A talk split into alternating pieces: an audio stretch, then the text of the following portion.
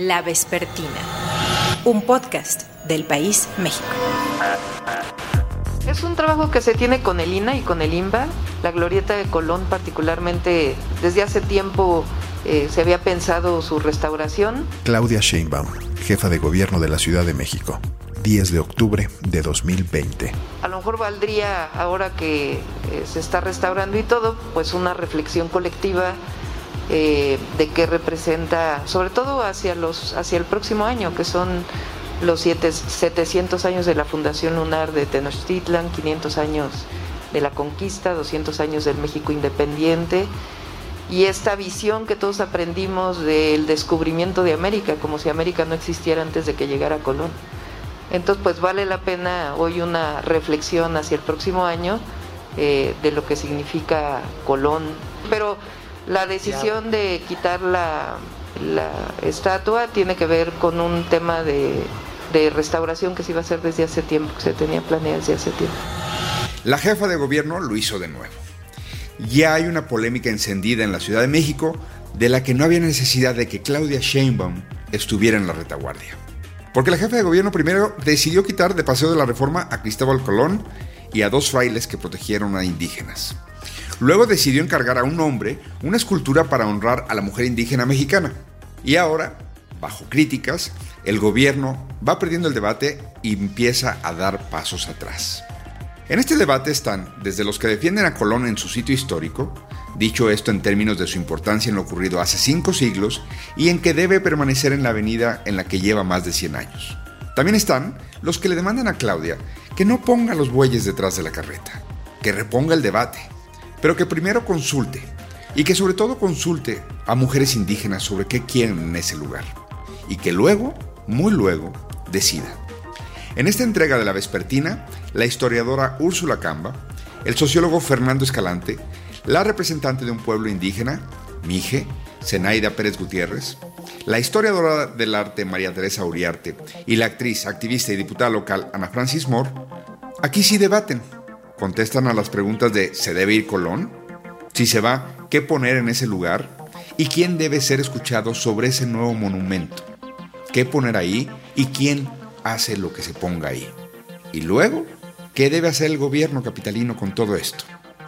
Y ya puestos a elegir, también les pregunté, ¿qué otros monumentos de nuestra capital o de nuestro país deberían irse? Soy Salvador Camarena. Bienvenidos al debate sobre el monumento a Colón, sobre el monumento a la mujer indígena y bienvenidos a la Vespertina. Me da mucho gusto de verdad darle la bienvenida aquí al podcast del País México, aquí a la Vespertina, a Úrsula Camba, historiadora. ¿Cómo estás, Úrsula? Salvador, muy contento de estar aquí contigo hoy. Tu primer recuerdo de Cristóbal Colón, primero. Las tres carabelas. O sea, la primaria. pues es que nos lo repetían cada año, como que las mismas efemérides, ¿no te acuerdas? Tenías que comprarlas en la papelería tus cartitas. La monografía de la Niña, la Pinta y la Santa María. Y hoy, cuando dices Cristóbal Colón, ¿a poco ese es tu primer? No, ya, ya, ya no es ese. Mm. Mi primer pensamiento es, era un lanero que se metió a navegante. Ese es mi primer pensamiento, porque no era navegante de profesión, era de profesión lanero, vendía lana, su familia desde mucho tiempo atrás eran mercaderes de lanas. Pero, pues tuvo el acierto como de rodearse de Pinzón, que era un gran marinero de familia de navegantes, que sí realmente pues dominaba las artes del mar, que Colón pues no era así tan bueno, y era un tipo pues muy mezquino, eso también. Pero no, eso no nos lo cuentan, nada más nos cuentan como que las tres carabelas y ya llegó y tierra a tierra y regresó y pidió las perlas de la Virgen y se las dieron y luego se arrepintieron y así, ¿no? Bueno, pero ahora nos cuentan que él es el culpable de un chorro de atrocidades que sí ocurrieron aquí en lo que hoy conocemos como América. ¿Es cierto eso?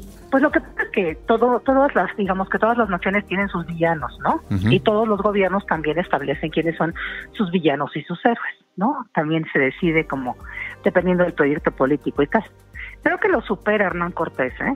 Hernán Cortés es más el gran malvado que Cristóbal Colón. Cristóbal Colón es una figura vaga en la cual se han depositado un montón de cosas, pues, pero no, no tiene esa materialidad de maldad que tiene Hernán Cortés. Y ahora, puestos a elegir, ¿él era el villano que teníamos que cambiar de lugar en Paseo de la Reforma o hay otros ahí mismo? Puestos a elegir, creo que, había, que hay muchos espacios, ¿no? como que el culto de las sustituciones siempre deja como cosas afuera. Creo que siempre hay espacios para, para levantar eh, esculturas, para levantar la voz, para, para dirigir un discurso y no necesariamente tiene que ser uno en sustitución del otro como para quedar bien. A ver, en línea con lo que estás diciendo, un argumento para quitar de ahí a Colón y un argumento para dejarlo ahí, Úrsula. Tú como historiadora. Un argumento para quitarlo de ahí es porque, bueno, efectivamente las sensibilidades cambian, ¿no? Y los proyectos políticos cambian, las preocupaciones cambian. Y dejarlo, pues, como parte de la estética de ese paseo que era anteriormente el paseo del emperador, ¿no? Planeado por Maximiliano, después Paseo de la Reforma, que es un lugar emblemático de la Ciudad de México y que integra, me parecía, o integraba de manera, pues, exitosa en la glorieta de, de Cuauhtémoc, en El Ángel o la Victoria Alada y en Colón, pues como diferentes mosaicos de lo que es el mundo mexicano, ¿no? De lo que es la nación. Que como que quitarle esa parte, pues es quitarle un cacho, como arrancarle un brazo. ¿Y estamos ante un problema de fondo o de formas? No, de forma. ¿De forma? Sí, totalmente, es un problema de forma, es un problema como discursivo, como de quedar bien, pero no es en el fondo una reivindicación real. Sabemos que, bueno, los gobiernos en general hacen usos políticos de la historia, los gobiernos de todos los países, pero sí creo que necesitamos hacer una discusión mucho más compleja, menos superficial y obviamente menos maniquea, porque eso no nos permite integrar el pasado en su eh, complejidad y en su riqueza. ¿Puestos a elegir? ¿Qué monumento dirías tú? Ah, mira, ya que vamos a eso, quiten esto. Este sí, por favor. ¿Pueden ser varios o nada más uno? Pueden ser varios. Tres, dame un top three. Yo quitaría, eh, que me parece horrorosa, la fuente de petróleo, el monumento a la raza, el monumento a la madre. Es como esa escultura criptosoviética. Bueno, el guerrero y tampoco me gusta, ni el caballito ese amarillo. ¿El guerrero es el de Sebastián? Ajá. ¿Y es que hay algo de Sebastián que le guste a alguien? Híjole, nos vamos a tener problemas. Úrsula Camba, gracias por haber estado en la vespertina. Gracias Te mando un abrazo. A Salvador. Hasta luego. Hasta luego. ¿Sí? Hola, Fernando, buenas tardes. Salvador. ¿Cómo estamos? Bien, bien. Fernando, ¿cómo eh, gusta que lo acredite? ¿Sociólogo, investigador del Colegio de México? Sí, soy sociólogo y profesor en el Colegio de México, así nada más. Me da mucho gusto darle la bienvenida aquí a La Vespertina, podcast del País México, a Fernando Escalante Gonzalvo, investigador y profesor del Colegio de México. Fernando, bienvenido. Muchísimas gracias, Salvador. Fernando, ¿qué le parece la decisión del gobierno de la Ciudad de México de remover el monumento a Colón de su sitio original en el Paseo de la Reforma? Eh, mire, yo creo que eh, el solo hecho de eh, participar en, la discusión sobre eso es prestarse a mantener una operación publicitaria. Creo que es básicamente eso, una operación publicitaria que ha resultado bastante bien. El, el, procedimiento es muy simple, se ha hecho cantidad de veces. Eh, se hace una eh, provocación, el movimiento de la estatua, que provoca una reacción básicamente emotiva con la intención de polarizar. Eh, lo importante en este caso, para mi gusto, es que se trata de crear, digámoslo así, un voto identitario. Creo que esa es la intención. Es cierto que también se ha dado en el mundo en los últimos años una revisión sobre algunas estatuas, algunos monumentos, pero le diría si no hay algo bueno de esa discusión, aparte de lo que quiere aprovechar el gobierno de la ciudad. Eh, mire, eh, eh, discutir sobre el pasado siempre será bueno, siempre será interesante, pero esto no es una discusión sobre el pasado. Aquí lo que tenemos es un gesto que remite a una mitología. Y con una mitología no se discute, no se puede. En la mitología se cree o no se cree. Esto, los mitos son ridículos todos, pero da igual, porque no se trata de eso. Entonces, llevar la discusión política al terreno de la mitología es infantilizarla, o sea, estamos en una discusión de patio de primaria. En donde simplemente no hay una propuesta del lado oficial. Es que no hay ni siquiera historia. Si hubiese, si estuviésemos discutiendo historia, el asunto sería muy interesante y empezaríamos por eh, dejar de decir tonterías sobre nuestros ancestros y sobre las invasiones y demás. Insisto, es mitología, no es historia, entonces no es productivo esto. Discutir el pasado, por supuesto que sí, esto, revisar lo que se hizo, aprender de lo que se hizo, siempre será utilísimo. ¿Usted qué monumento sugeriría que se retirara? Si teniéramos que decir que ese sí abonaría retirar eso a, una discusión democrática. Eh, pues la verdad es que nunca, nunca lo había pensado. Eh, ¿Tendría sentido discutir el tamaño de las banderas eh, mexicanas que hay en algunos lugares de la ciudad? ¿Qué significan, por qué están, para qué y en dónde están? Mm. a lo mejor una discusión sobre eso sería tendría sentido. Decían, si mal no recuerdo, que eran unas banderas que surgieron después de la crisis del 94-95 porque hacía falta algo de patriotismo, según la versión oficial, según recuerdo. Lo que me parecería muy saludable a estas alturas sería una discusión seria sobre el nacionalismo mexicano, porque estamos en la fantasía desde siempre de que los mexicanos no somos racistas, de que México no es xenofobia, de que México es generoso con los extranjeros, y la verdad es que no, no, no. Y esta exaltación de que como México no hay dos es muy peligrosa, y esto es lo mejor del mundo, y esto es lo más importante del mundo, y esto es este ombliguismo resentido, la verdad es que puede ser muy peligroso. No me gusta. Eh, me gustaría que pudiésemos discutir sobre eso. Y pues lo que mejor representa eso son las banderas grandotas. ¿Incluye en eso eso que se repite últimamente de que el pueblo mexicano es bueno por definición? Ah, por supuesto, eso, con perdón, es una estupidez. La Vespertina. Claudia Sheinbaum, 5 de septiembre de 2021. Pues entonces, este punto de acuerdo planteaba lo siguiente. Pusiéramos a Colón en un reconocimiento como un gran personaje internacional en una zona que se llama el Parque de las Américas. Y ahí donde está la glorieta de Colón, hagamos una escultura dedicada a la mujer indígena. Y por aquí anda un escultor que nos va a ayudar, Pedro Reyes, que es un gran escultor mexicano, que está haciendo una escultura de la mujer olmeca, que es el origen de los orígenes. Así que el día de hoy con todo el apoyo del Instituto Nacional de Antropología e Historia, anunciamos que la glorieta de Colón, muy pronto, ya cerca de este día 12 de octubre, que es el Día de la Raza, es el gran reconocimiento a los 500 años de resistencia a las mujeres indígenas de nuestro país. La Vespertina coordinadora del programa de mujeres indígenas del Instituto de Liderazgo. Me da mucho gusto estar en la línea telefónica Zenaida Pérez Gutiérrez.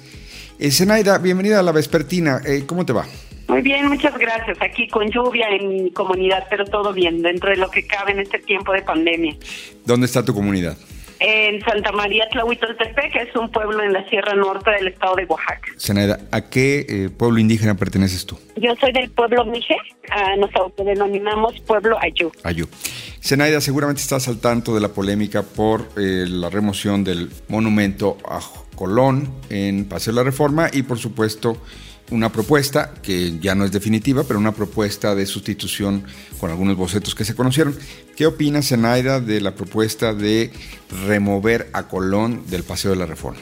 En México hay 68 pueblos indígenas eh, reconocidos, digamos, oficialmente o legalmente, constitucionalmente por lo que también ha dicho el Instituto de Lenguas Indígenas, son 364 variantes dialectales, por ejemplo. Entonces creo que lo primero sería cómo imaginar que esta diversidad de pueblos indígenas debiera estar representada en un símbolo, ¿no? En un símbolo que, bueno, se colocaría en un espacio público y que, bueno, quienes forman parte de este grupo, pues históricamente excluido, vulnerado y demás, se sintiera en esa representación de lo que es hoy el México actual, ¿no? Creo que pues cada tiempo en, en las diferentes etapas de la historia ha cambiado la pues la realidad de, de los pueblos indígenas en la relación con el Estado y, y esta vez pues se dice que estamos en el Estado democrático y con la participación ciudadana y demás debería de pues eso, como recuperar esas voces, opiniones, perspectivas y también reconociendo que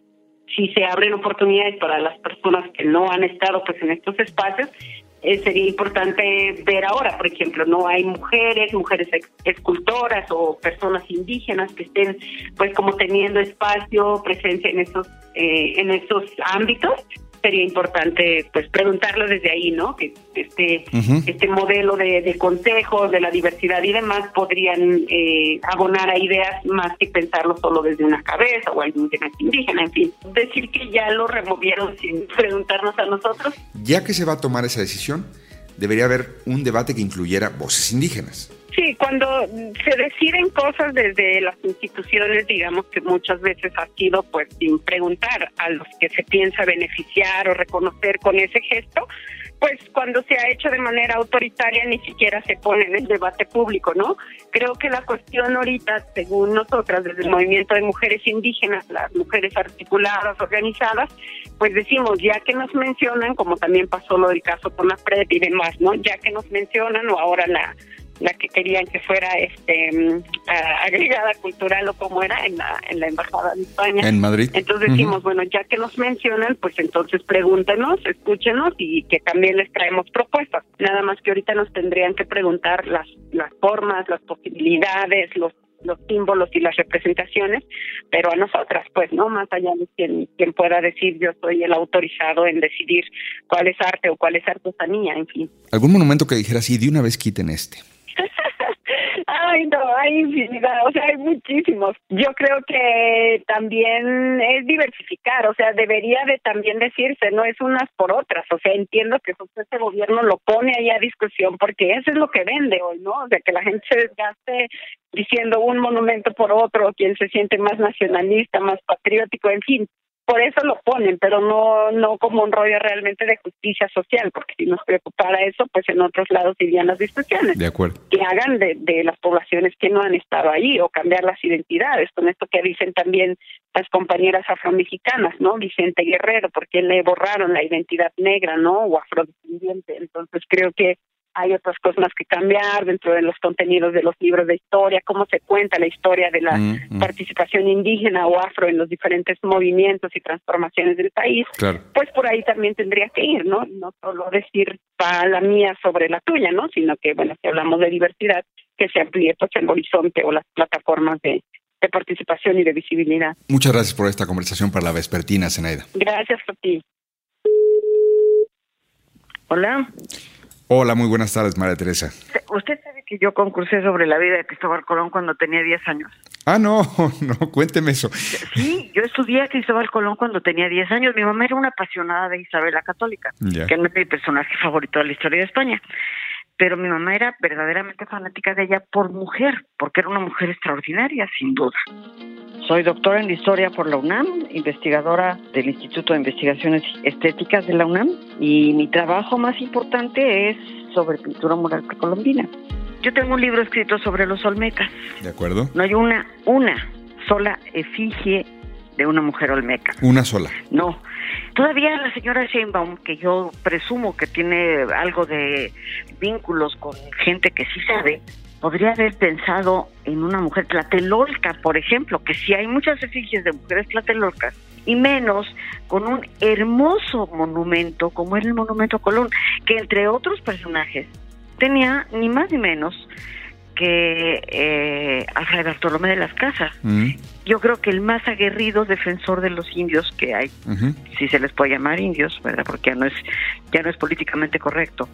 Los grupos originarios de América entonces es un agravio incluso en ese sentido. En ese sentido es un agravio a los pueblos originarios, ¿no? Y es pura demagogia. Eso es lo que a mí me molesta. Es utilizar una, una, una retórica para atacar a, un personaje como Cristóbal Colón.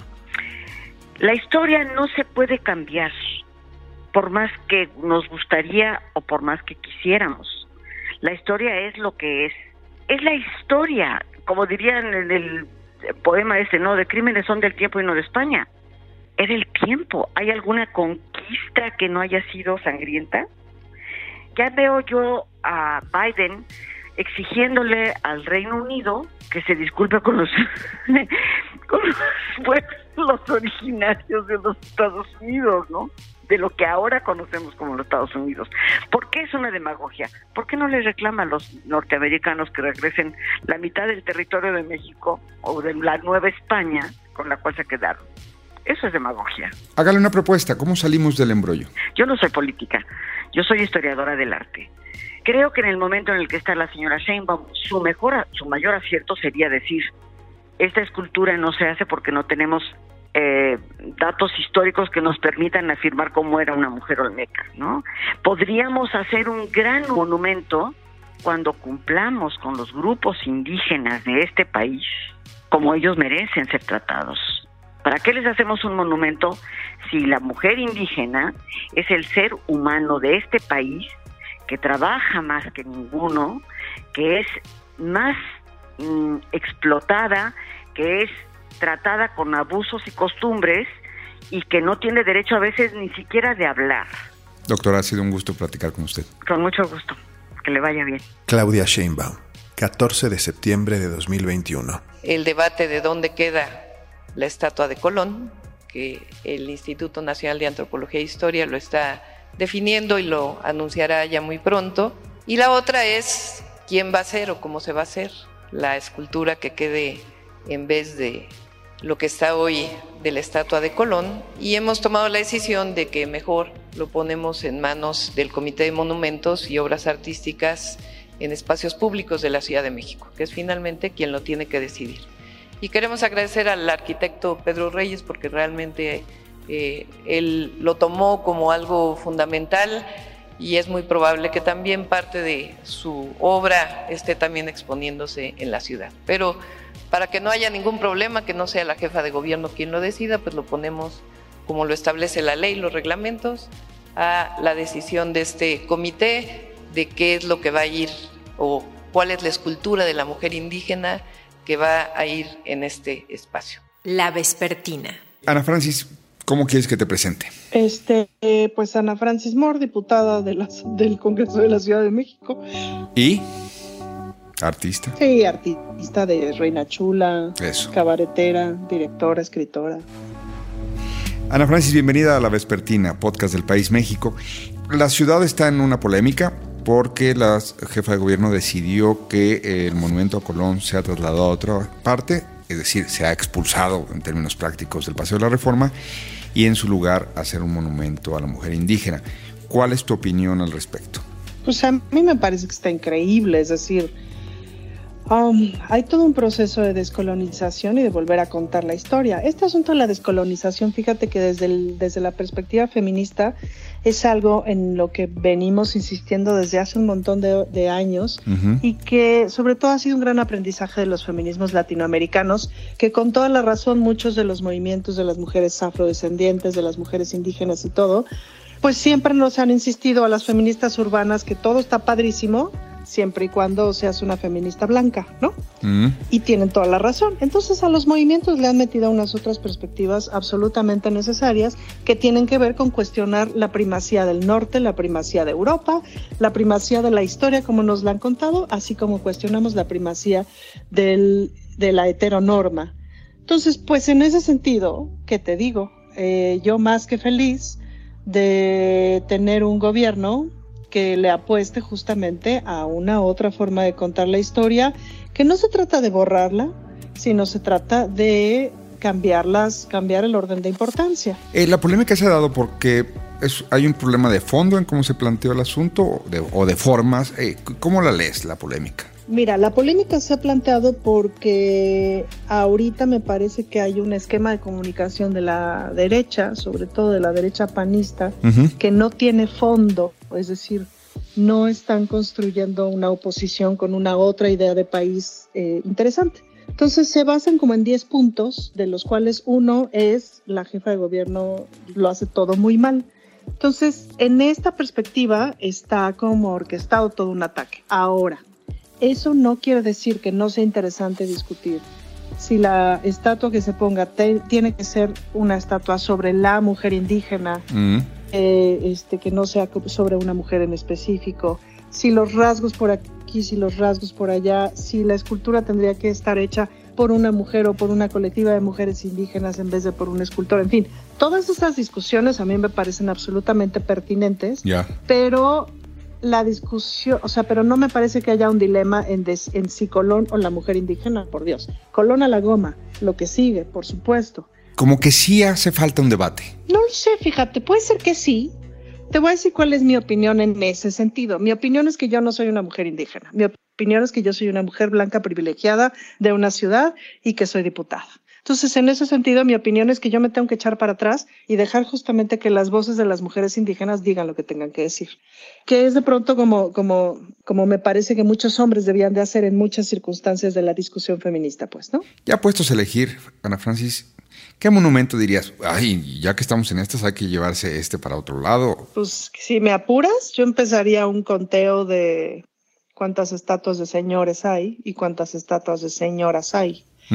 Pero la verdad es que eso amerita una reflexión bastante más profunda, pues, ¿no? Pero debe haber uno que sí dices desde siempre, ay, es que, pero ¿a quién se le ocurrió? O sea, por ejemplo, no debería de haber ni ningún aeropuerto, calle o avenida en el país que se llamara Díaz Ordaz. ¿Qué tal el de Puerto Vallarta se llama Díaz Ordaz? Ah, exacto, o Luis Echeverría. O sea, esos nombres sí tienen que desaparecer de, de, la, de la alegoría y pasar a la vergüenza de la historia, pues, ¿no?